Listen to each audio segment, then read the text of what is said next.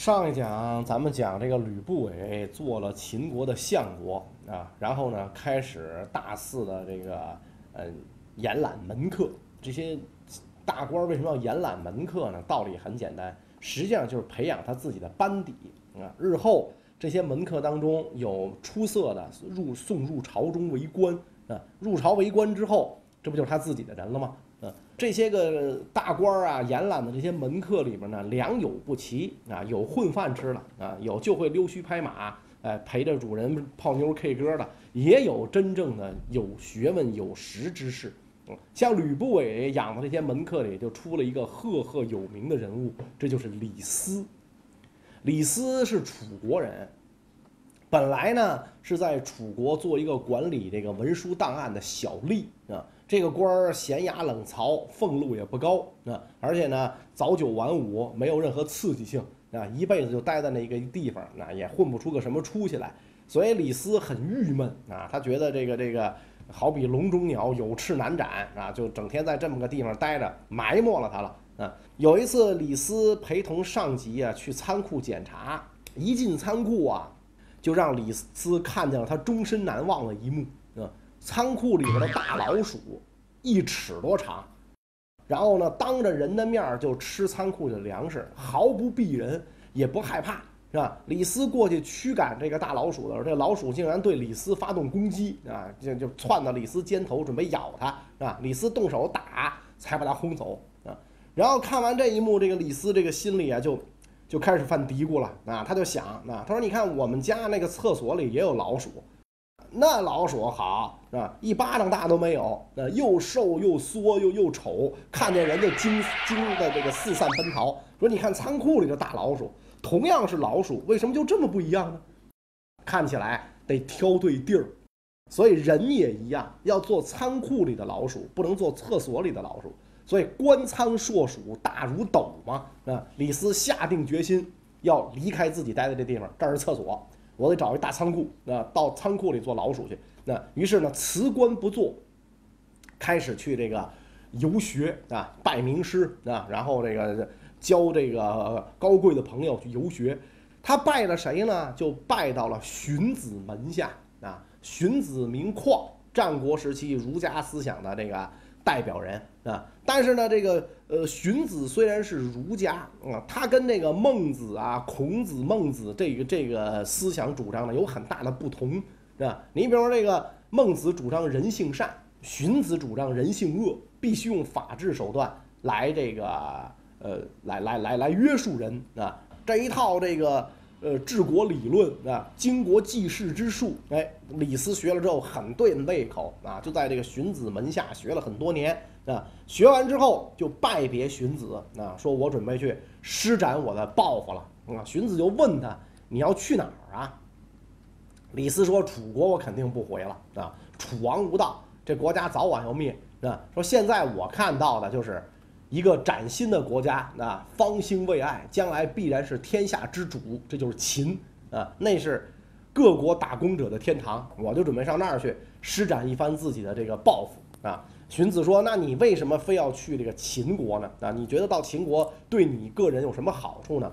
李斯说：“一个人最大的这个这个悲哀啊，莫过于地位啊，社会地位的卑贱啊，最大的耻辱莫过于生活的困顿啊。如果一个人长期处在卑贱和困顿之中，特别是读书人，是知识分子啊，他就会产生这种。”愤世嫉俗这样的一种心理啊，最后呢，就除了会发牢骚啊，除了看谁都不顺眼，什么也留不下啊。所以这就是这个古人讲那种学成文武艺，货卖帝王家啊。学成了文武艺之后，我得想办法去找到帝王家去施展我经国济世的抱负，否则光坐这发牢骚没有用啊。哎，荀子呢觉得李斯说的也对啊，所以李斯拜别恩师，就踏上了去咸阳的道路啊。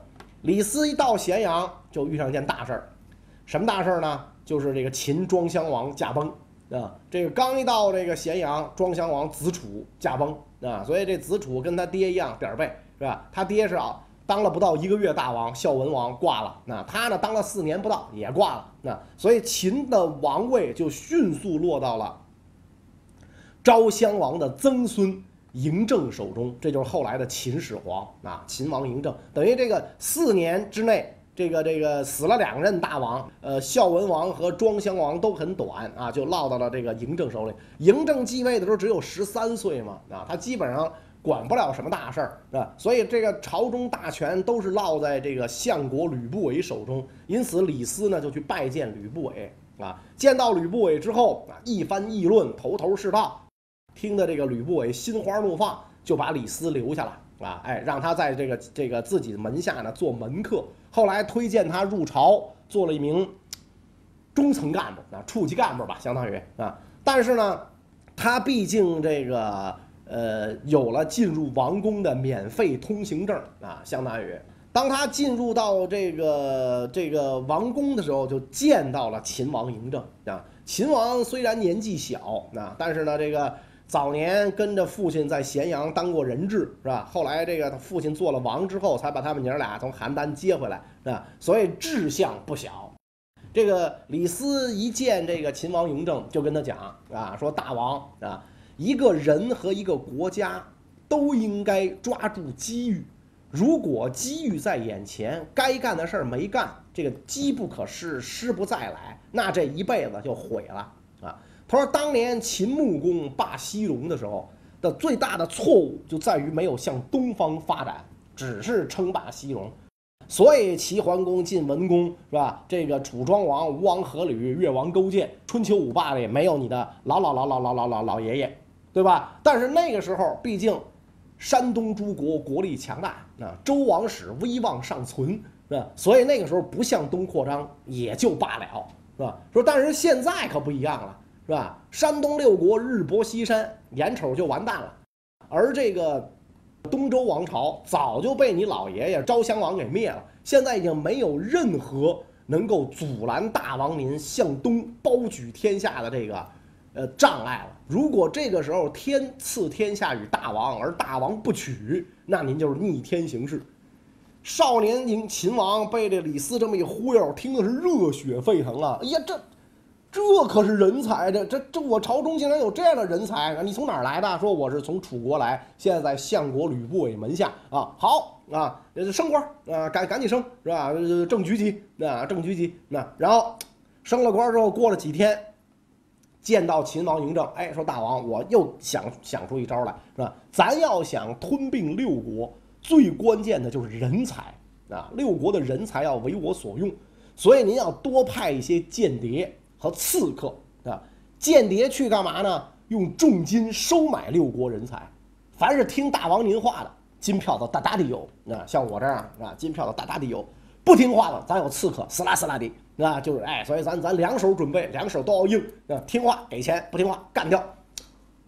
嬴政深以为然，卿家真是人才啊，拜为客卿是吧？所以这个李斯这个时候在秦国呀。混的是顺风顺水，如日中天，天天跟大王泡在一起，讲经国济世之道，讲这个治国用兵之术，大王也很爱听啊。正在此时啊，这个情形势斗转，为什么呢？秦有包举天下的野心，山东六国都看明白了，六国当中最弱小的就是韩国。韩国知道，如果秦国出兵包举天下，首先完蛋的是自己。怎么办？要想办法疲秦、弱秦啊，使他疲弱。怎么能使他疲弱？韩国派了一个著名的水利工程师啊，这人叫郑国啊，这个这个比较乱啊。郑国是个人，是韩国人。韩国人把他派到了这个秦国啊，干嘛呢？要给秦国。修一个万世工程，就是一条水渠灌溉秦国的土地。这个工程一一算预算，哇塞，按当时来讲就是三峡大坝的工程，是吧？就得这么大的一个工程量啊！所以这个郑国来到这个秦国，就讲我要修这个水渠。当时这个工程都通过了，预算也通过了，开始干。这一干，随着这个这个工程的进行，郑国的间谍身份逐渐暴露。就被这个秦国把他逮捕了啊！逮捕了之后一下狱，他就招了。我就是韩国间谍，我来给你修水渠的目的就是让你疲弱，把你钱花光，使你不会打我们韩国。哇塞，这一下这个秦国的这个朝中大臣群情激愤，秦国是我们秦国人的，不要这帮外来户，不要这帮闲漂，对吧？把他们都轰走，对吧？什么事儿得咱老秦人说了办啊！这帮人都不是真心为秦国，他们都是冲这来的，啊，冲名、冲利、冲钱来的，把他们都轰走。所以秦王嬴政一听这话，就下令啊，把这些个这个客卿全部逐走。这一逐，李斯就在被逐之列。是吧？李斯本来就是一个正在如日中天的时候，突然间遭此厄运啊，所以悲愤交集，就给秦王嬴政写了一篇至今还选入中学教材的千古名文，叫《谏逐客书》。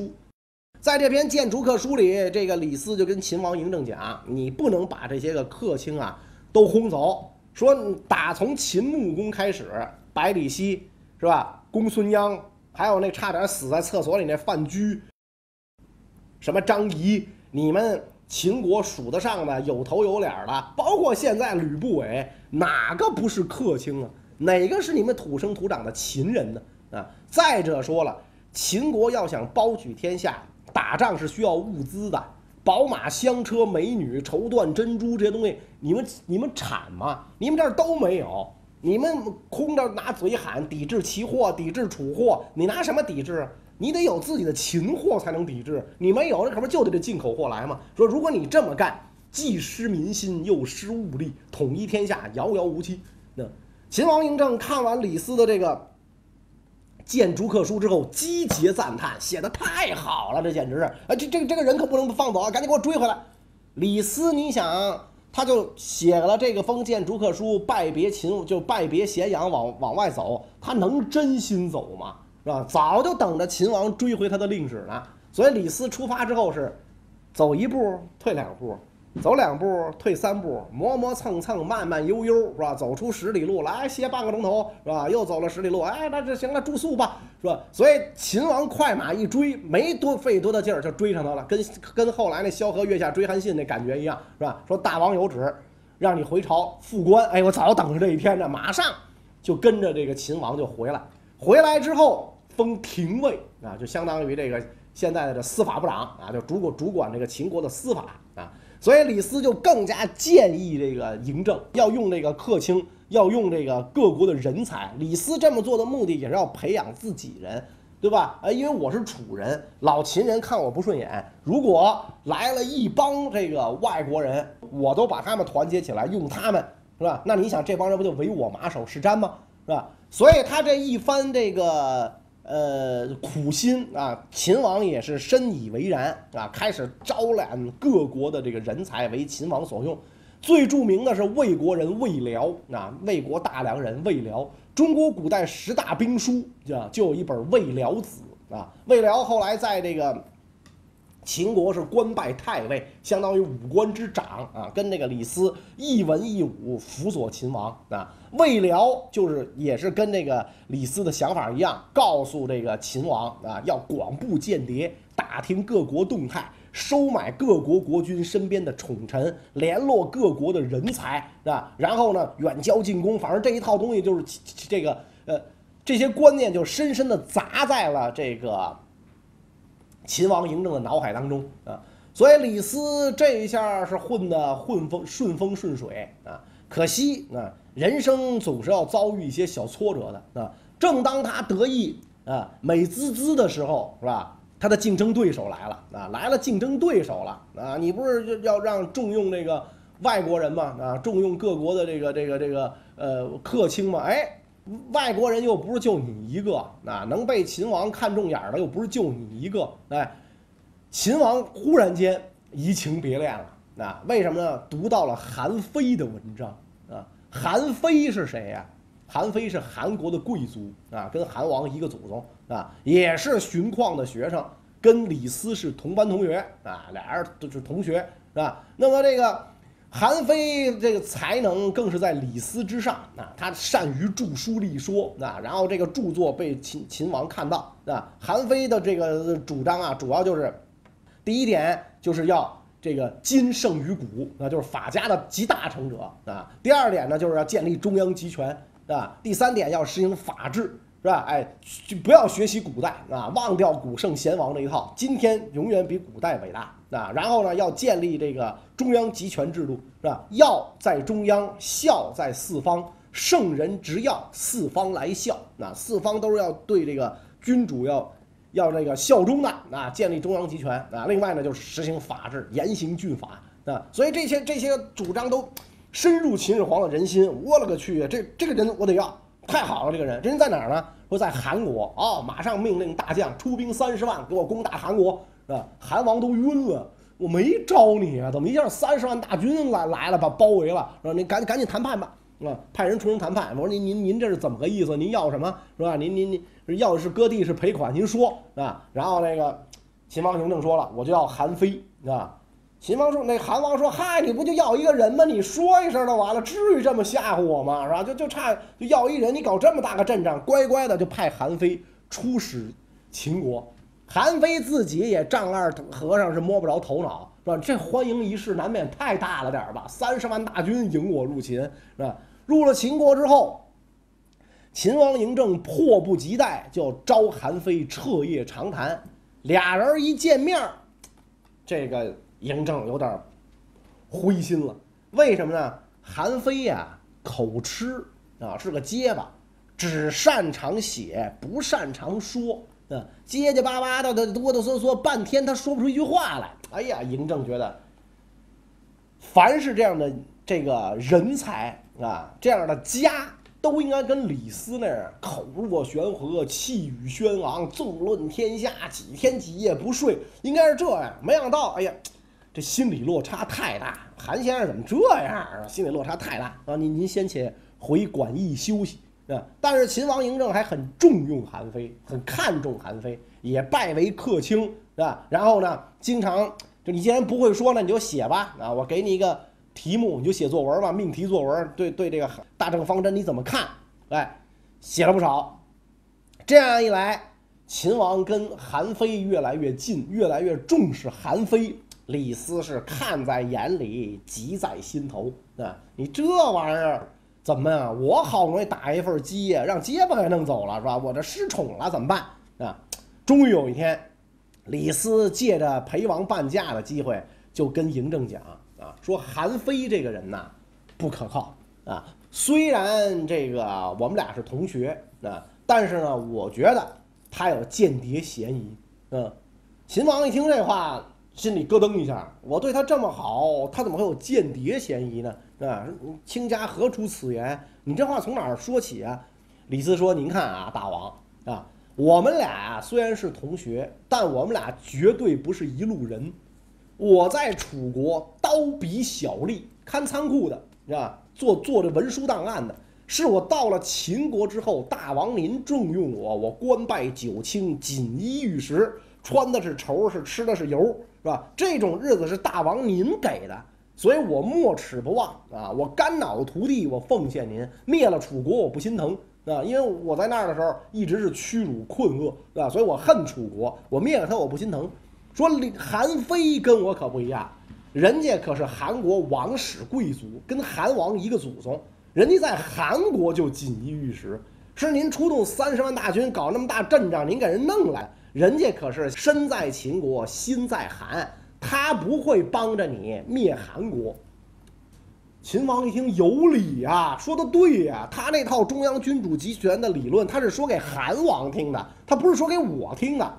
哎，说那这怎么办？要不把他轰走得了，是吧？要不说李斯这个人到这个时候心狠手黑嘛？李斯说轰走可不行，轰走万一他被别国所用，那不就是秦之心腹大患吗？嬴政说：“那依你之见呢？给他弄个寻衅滋事罪下狱不就完了吗？哎，所以李这个韩非就被下狱了。